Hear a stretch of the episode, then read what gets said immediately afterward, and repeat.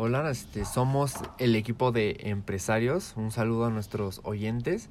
Vamos a, bueno, nosotros vamos a hablar este, fundamentalmente sobre empresas mexicanas, de cómo se han ido desarrollando, cómo han ido creciendo bajo distintos liderazgos, de cómo han este, buscado soluciones a sus respectivos este, cuestiones, problemáticas.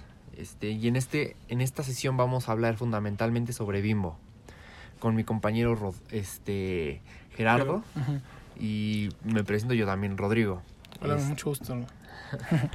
Muchas gracias, Rodrigo, por la introducción. Pues bueno, empeza- vamos a empezar a hablar sobre, de en, esta, en este capítulo sobre Bimbo, una empresa mexicana que se fundó en 1955 y pues, que ha sido, que es una empresa multinacional muy importante. Oye, ¿y a qué se dedica Bimbo? Me está hablando de la empresa. Pues Bimbo se dedica a la, a la industrialización del pan, sobre todo. O sea, hace pan y eso es lo que vende. Eh, eh, sobre todo se, se empezó con el pan de caja, que era un producto muy innovador en, su- en, en ese entonces, que en 1945. Algo había visto, pero Bimbo no empezó siendo un, una empresa que se dedicaba a vender pan de forma en masa en, con hábitos industriales. No, no, Bimbo empieza en la Ciudad de México con la, el papá de Lorenzo Servitje, que este, tenía una panadería que se llamaba El Molino. Y ahí empezaron a, hacían pan normal, o sea, pan bolillo, pan este, en dulce, de muchas maneras, como una panadería convencional. Pero empieza, pero se dan cuenta, gracias a uno de los, este, de uno de los fundadores, que se llama Jaime Sendra, se dan cuenta que hay, hay una oportunidad de mercado nueva con una nueva industria, con una, con la panificadora de pan que se inventa en Estados Unidos, una nueva, digamos, una máquina que hace pan, o sea, De en- forma de, de forma rápida, o Sí, sea, sí, de masas de pan, o sea, impresionante. Y entonces se dan cuenta de esta oportunidad y Jaime Serva le comenta al- a, Lorenzo Servitje sobre esto. Y con ellos, y con esos dos, aparte hacen un equipo con donde está con este José, José Mata y Alfonso Velasco. Y aparte el hermano menor de Lorenzo, que se llama Roberto, es, ellos hacen el equipo y fundan Bimbo. Con la, con la iniciativa de crear pan en, en cantidades Como industriales. distribuir los panes Ajá, de distribuirlos, forma mayor. Exactamente, o sea, de vender, ya no vender, o sea, el pan tradicional, sino empezar a venderlo así como, o sea, como producto de supermercado. Eso es lo que empieza. Es impresionante, ¿no? Porque además de empezar en México, algo pues bastante honorable para nuestra nación, este es impresionante cómo fue transformándose de una, pues poder decirse un pequeño establecimiento de eh, panes a, a mano, por así decir, a ser una empresa multinacional que vende a panes en todo el mundo de forma industrial. Sí, claro. Y de hecho, no, no fueron, o sea, de hecho ellos lo que pasa es que ya, ya se veía venir que eso, eso iba a ser un éxito. O sea, con la invención, te digo, de esta máquina de pan en Estados Unidos, mucha gente, como que, o sea, muchos panaderías mexicanas empe- em- querían empezar a hacer eso, pero lo que tuvo Bimbo es que se le ocurrió poner el pan en celofán, que el celofán es un plástico que lo que hace es que el pan dure mucho más de lo que a- de lo que podían durar si lo ponían en cajas, que era como lo así como daban el pan normalmente. Entonces, ese era el punto de Bimbo. El, punto de el hay una frase que dice Lorenzo que era de que si todos tienen este problema, si somos si resolvemos este problema somos los primeros. Eso sí. Y bueno, hablando de cómo fue cambiando el, el debió de haber sido bajo distintos liderazgos, ¿no? Por ejemplo, he escuchado sobre el Lorenzo que me dijiste al principio. ¿Qué es lo que más se puede recalcar de esa persona? Yo creo que Lorenzo supo contratar a la gente correcta. O sea, contrató a un ingeniero de pan, o sea, dentro del equipo. Este, y aparte supo contratar vendedores, supo, supo hacer toda la distribución, o sea, supo contratar, supo, supo hacer el equipo que Elegir las Eh, personas. ajá, elegir las personas ¿no? adecuadas. Y creo que es una parte esencial del liderazgo. Uno de los empresarios más grandes de Estados Unidos, que se llama Andrew Carnegie, decía que, que la base, o sea, que gracias, que su éxito se debe a que contrató mejores personas que él. O sea, que contrató gente que hacía mejores, la- las cosas más mejores que él. Contrató gente más inteligente que él. Y eso creo que es una base muy importante de liderazgo. Yo creo que sí, ¿no? Que buscar gente con la que puedas este, encontrar sus potenciales, aunque te superen, este, llega a, a mejorar considerablemente las empresas. Y como podemos ver aquí con Bimbo y, y esta persona que, que es Lorenzo, fue este, desarrollándose a su persona, tanto como las de los demás, en- eligiendo gente que probablemente a, simple vista una persona diría que no es adecuada para el puesto. Sí, exactamente. Y también supo escuchar la idea innovadora de Jaime Sendra, que eso es muy importante, saber escuchar. Y creo que también supo apostarle a la innovación.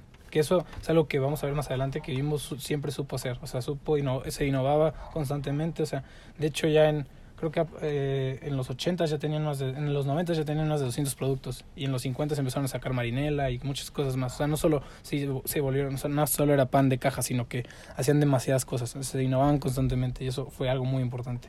Bueno, y hablando de innovación, este, pues, ¿qué tipo de innovaciones tú considerarías que son las más relevantes? Pues mira, yo creo, o sea, la- por lo que el éxito que tuvieron, y según la página de Bimbo que ayer investigué, el Gancito en 1950, con la creación de Marinela igual, también llegaron donas, bimbollo, sobre todo pan dulce, eso es algo muy importante.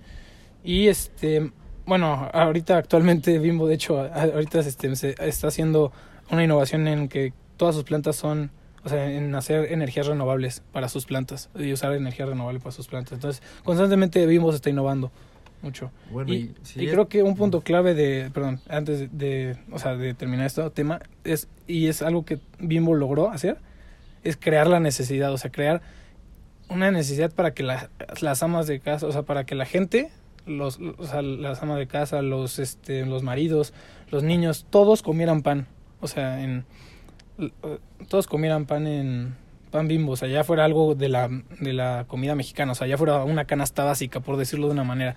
Ya era parte de la canasta básica el pan bimbo y eso no, antes no, no existía. O sea, esa necesidad de que ya, o sea, de que necesitas un pan en tu, un pan bimbo en tu, en tu cocina, todos tenemos un pan bimbo en la cocina. Y entonces eso es una, eso es crear una necesidad. Tan importante fue que ya es un, o sea, ya es como una canasta básica eso. Este, pues, mira, personalmente yo no considero que sea una necesidad, sino que destacaron de forma impresionante como para volverse de la canasta básica y pues básicamente hacer a un lado a muchas de las empresas competidoras y pues eso es algo muy remarcable que hacer. Sí, ok. No, yo estoy, de- tienes razón, lo dijiste mejor tú, tienes- estoy totalmente de acuerdo contigo. Pero sí creo que, por ejemplo, ahorita ya como ya no tienen competencia en México, pues cualquier, o sea, ya es, o sea, ya es comprar, o sea, es una necesidad porque este es pan bimbo no hay otro. O sea, el- el- la única competencia es el pan, el pan de, pues el pan de, de panadería, pero pues no, nadie compra pan de panadería, o sea, no, no es muy común comprar pan de panadería porque no dura tanto como el bimbo. Pero sí, estoy de acuerdo contigo, es, un- es, es saber eso. Pues eh, sí, eh, es, yo creo que es diferente, ¿no? El pan fresco a pues, el pan de Bimbo. O sea, Sí, no claro. digo que no sea fresco, pero es un pan que pues, pues, te puede aguantar el tiempo que es, pues no al que sea, pero es Sí, un sí. tiempo bastante amplio. Sí, sí. claro. Que entonces, este, Ah, ¿cómo se fue expandiendo este la empresa por el tiempo? Pues mira, en 1991 Bimbo creó la organización latinoamericana, con- por sus siglas en inglés OLA, no en español OLA, este, sin H, Es Para OLA, ¿no? sí. Como O-A-L-A, ¿no? OLA, exactamente, Perfecto. para poder operar la expansión al sur de la frontera mexicana. O sea, eso, eso fue algo muy importante en la expansión de Bimbo, que primero se enfocaron en Latinoamérica y luego ya, una vez este, hechos consolidados en Latinoamérica, se enfocan con la llegada del, del, del sucesor del, o sea, Servitje, o sea, ya no era ni Robert, ni Lorenzo ni Roberto, ya era hijo, un hijo, creo que era el hijo de Lorenzo, la verdad no sé, pero él llega ya este, como segunda generación a innovar y llega a, a expandirse, o sea, esa, esa es su mentalidad, Va- vamos a expandirnos y empieza a irse, empieza comprando este, empresas muy importantes en, en, este, en, en Estados Unidos y, y también empieza a comprar empresas panade- panaderías en, en República Checa. Eso sí es verdad, ¿eh? cada, cada generación que pasa, pues, hay innovaciones que por generaciones anteriores podrían parecer impensable. Sí, este, y, o sea, con- por ejemplo, lo que hizo este Daniel Servitje fue comprar la panificadora norteamericana Mr. Bird, que tenían este, muchas panificadoras, o sea, que tenían muchas fábricas en Texas, y también, y la más importante es que compró este, la empresa canadiense George West, Western Lead, el LTD, que esa también hacía pan, y también compró todos sus panificadores. Aparte, este, pues pues empezaron también luego ya en los 2000 compraron este, en la cadena de pastelerías El Globo, este, se, se consolidaron más en el mercado gringo y empezaron y ya se expandieron al mercado asiático. Wow, entonces ya casi casi está abarcando cada rincón del mundo. Sí, ya para 2010 ya era se consolidó Bimbo como la panificadora más grande del mundo y este y, y migró a las energías limpias para hacer sus operaciones industriales. Eso es impresionante. Y ahorita con las con la problemática emergente que fue la, la pandemia, este pues todas las empresas tuvieron un impacto, ¿no? Este por ejemplo, Bimbo ahorita que de la que estábamos hablando hizo un pues como en lugar, o sea, él, hizo lo contrario a, a hacer, o sea, lo contrario de a decremento, empezó a crecer. Este, dado que en el 2021 este comenzó este con su mejor trimestre de toda la historia de ventas, utilidades y márgenes.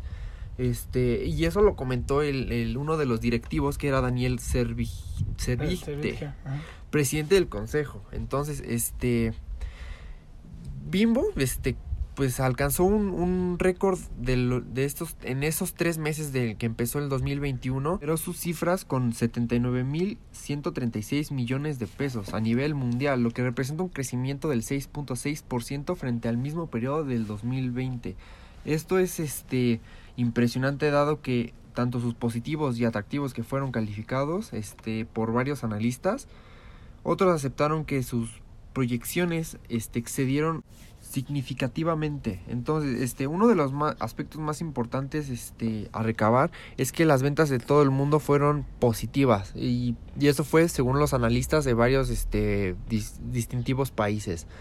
Este, algo que nos puedas este, comentar, además de que de lo impresionante que es su empresa tanto en ventas y en desarrollo. Pues mira, yo creo que aparte de ser una empresa exitosa este, económicamente y todo, y que es una empresa multinacional este, gigantesca y que aparte es la panificadora más grande del mundo, o sea que es lo que es la mejor en lo que hace en el mundo, también es una empresa socialmente responsable. Bimbo lleva ganando por 17 años el premio de empresa socialmente responsable y también este es una empresa que trata bien a los empleados y eso lo tienen los valores Bimbo. O sea, parte de los valores Bimbo es el primero es buen trato a los trabajadores y según un artículo del Economista en 2021, Bimbo junto con Teletón y Hotel Fairmont fueron elegidas como las mejores empresas para trabajar, tanto por colaboradores actuales como por ex colaboradores en, el, en la encuesta que se hizo.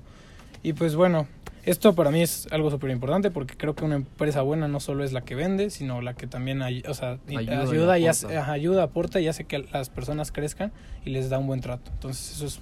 un, trato digno a todos los este, trabajadores. eso es muy bueno para estos días. Exactamente. Muchísimo. Y, pues ya para concluir, este ya es la última, pues vamos a, a, ver las lecciones más importantes del, de, este, de este podcast, que aprendimos en este podcast, y es, yo creo que uno, el liderazgo, ¿no?